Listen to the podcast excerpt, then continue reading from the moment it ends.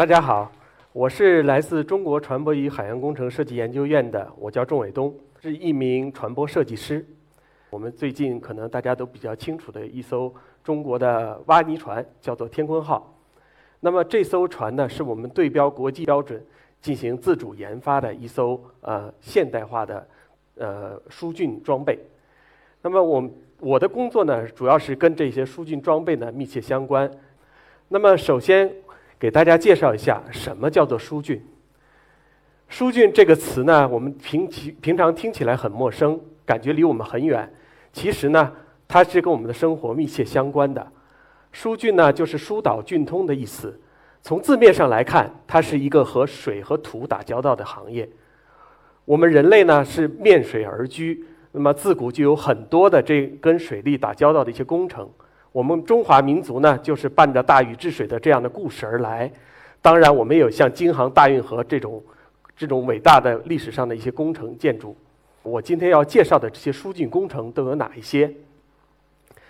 这张照片呢是我们的洋山港，洋山港呢是建在我们上海的东南部一个大小洋山的岛屿之间，在期间造了这样的一片陆地，这片陆地的面积呢大概相当于一千个足球场那么大，那么也保证了我们上海的港口的吞吐量从一个小港变成了一个世界第一大港的这样的一个壮举。这是临港新城的一个地方，是一像一滴美美丽的湖水滴到了我们的大海当中，叫做滴水湖。它是一个人工建造的湖泊，面积呢大概相当于我们杭州西湖的这样的一个一个规模。那这样的一个湖泊呢，疏浚了它的一个土方量呢，大概是相当于十五座金茂大厦这样的一个规模。国外也有很多这种疏浚工程，这是在中东的迪拜，可能我们很多人旅游到过这样的一个地方。叫做人工填充的岛屿，叫棕榈岛。那么就像一片棕榈的树叶铺展在海中，非常的美丽。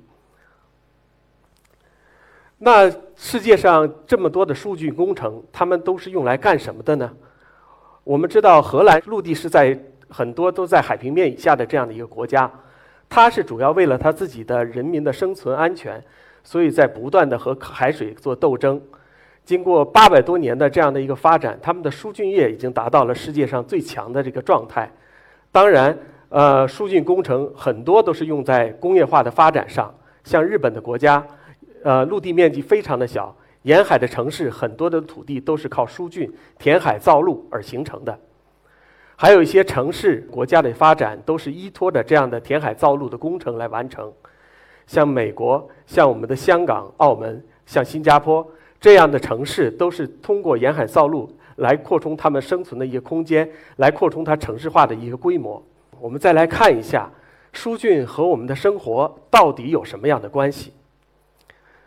疏浚呢，它最初的这个设想就是用它来挖掘水中的这些呃泥土，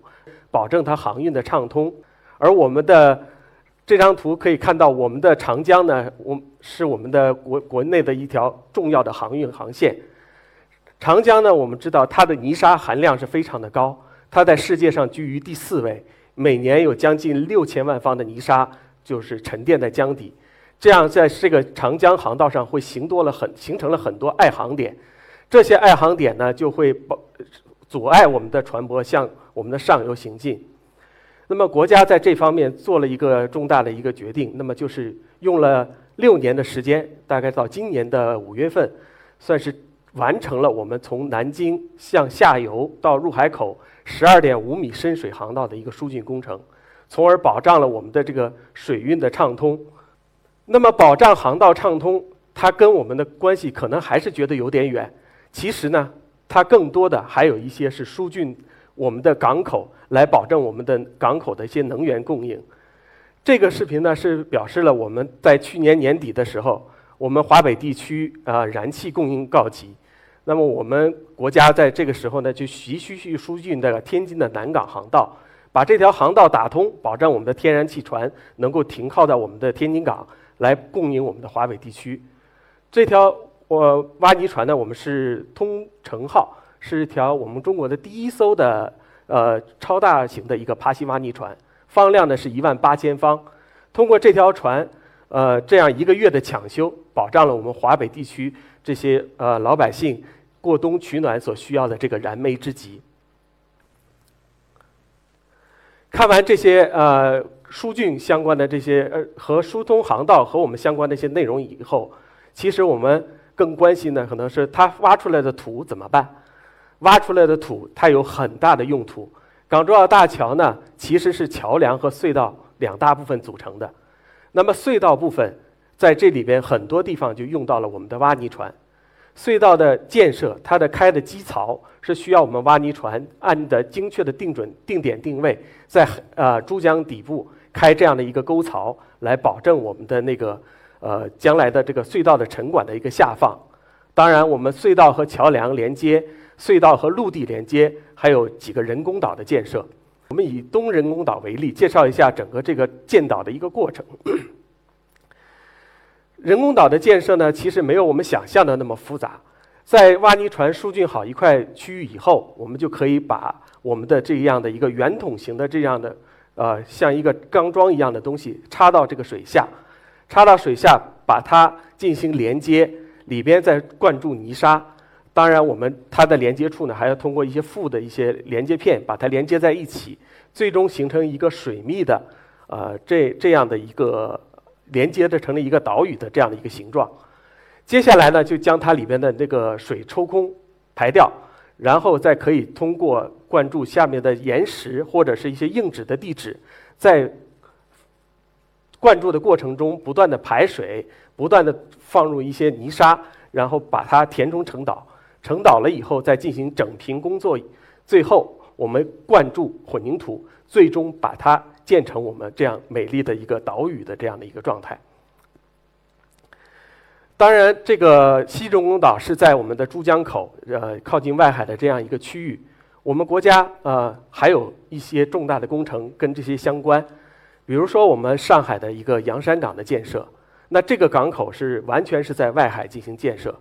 上海呢，它本身是长江冲击出来的这个淤积的一个一个港口城市，那么它的港的条件不是天然天然的条件不是特别的好，那么为了促进整个经济的发展，这个江海直达以及我们整个上海市辐射整个东亚的这个作用，所以这个经过多次的论证，是在这个呃洋山大小洋山的这个位置准备建这样的一个呃人工的码头。通过这个人工码头，我们可以看到，呃，在经过一个东海大桥的连接，就可以和我们的这个浦东的陆地连接在一起，形成了这样一条线，就打活了。那么它这样的位置呢，它是处于这样的入海口的一个偏偏僻的一个位置，可以躲避一些泥沙的淤积。这样，它主要的这个论证以后呢，我们就制定了整个这个洋山深水港的一个建港的一个原则。那么就是包括要需要封堵一些河岔，然后把它水流归顺。我们通过这些卫星遥感技术，还有很多的观测长期水文观测技术，来知道它的流向，知道它的水文地质情况。呃，规划了这样的一个岛屿以后，我们来进行施工建设，可以减少它的一个淤积，保障我们整个航行的一个安全。这是整个建岛的过程。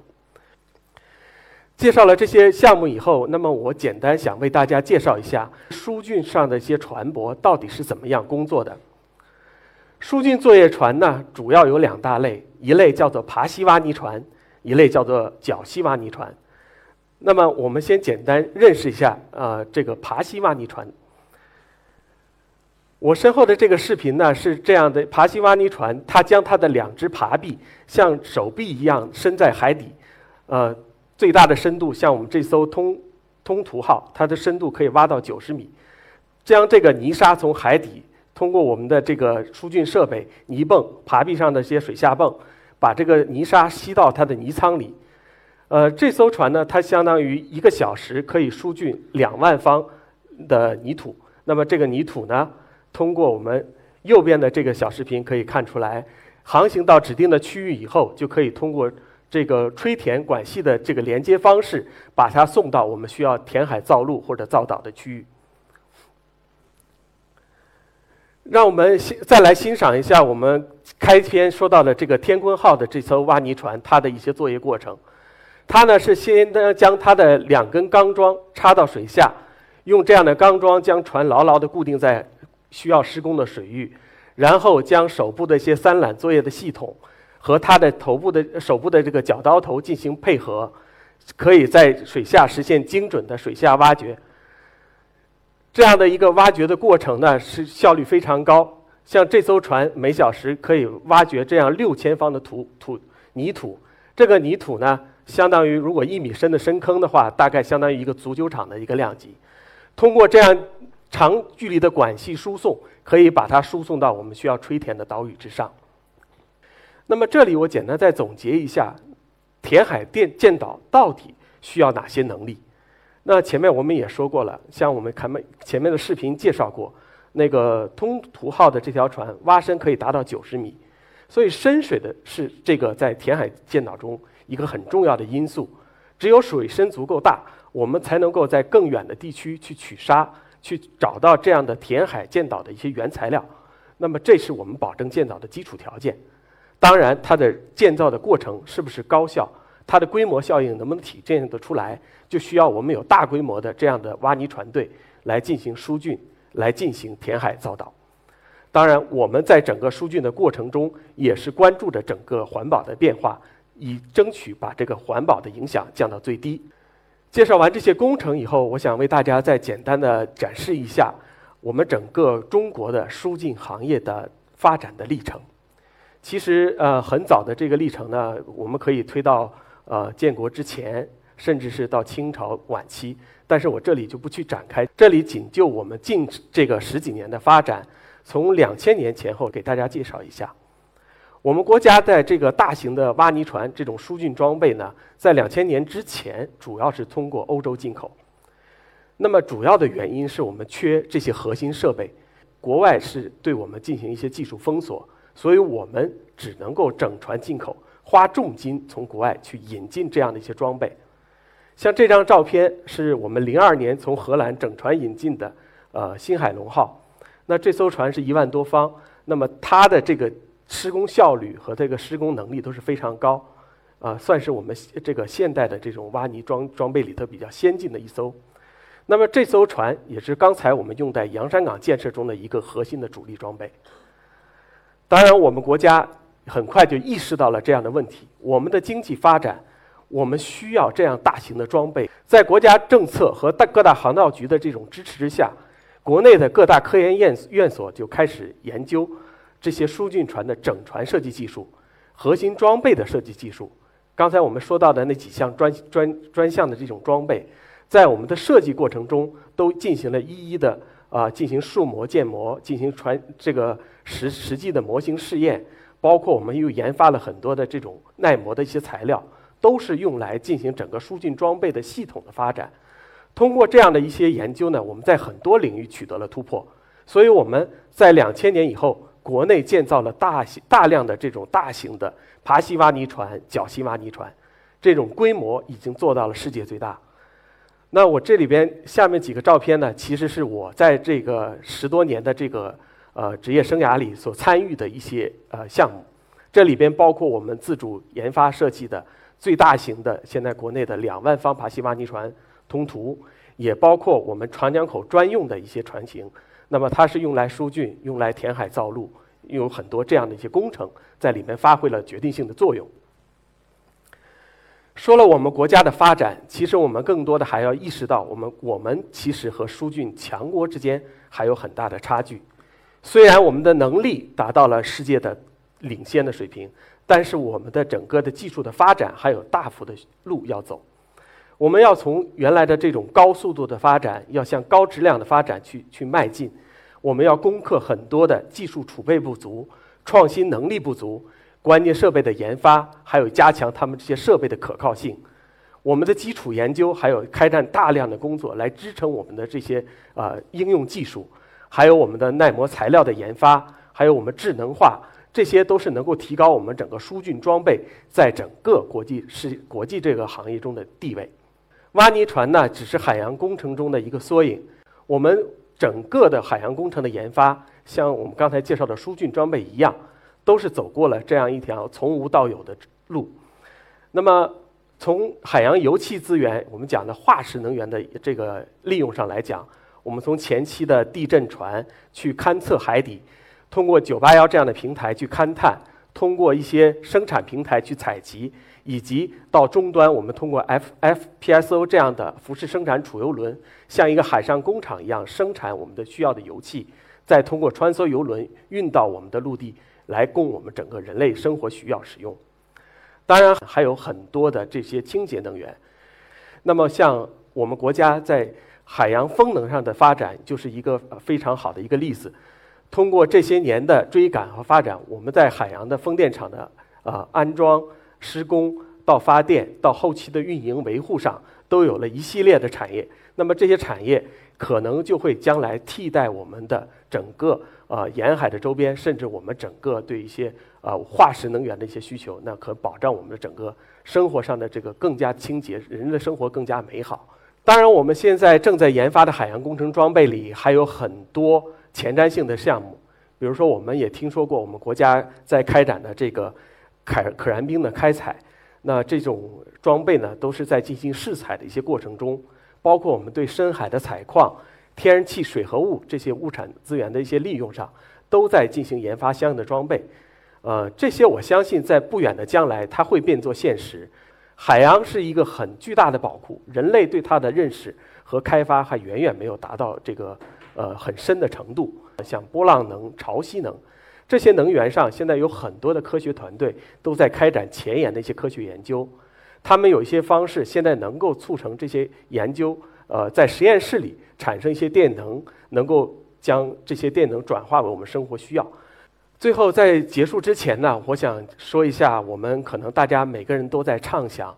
我们人类的未来到底能不能生活在海上？那这个是我们团队也是做过一些设想，它是利用了很多清洁能源集成在这样的一个啊，我们这样的一个叫奇幻星球的里边，将来有可能会为我们实现在上面的生活、工作、居住，甚至消费、娱乐等等。面对着大海，确实我们还有很多的路要走。我们不能固步自封，希望我们能够自强不息的、坚定的、勇敢的走下去。谢谢大家。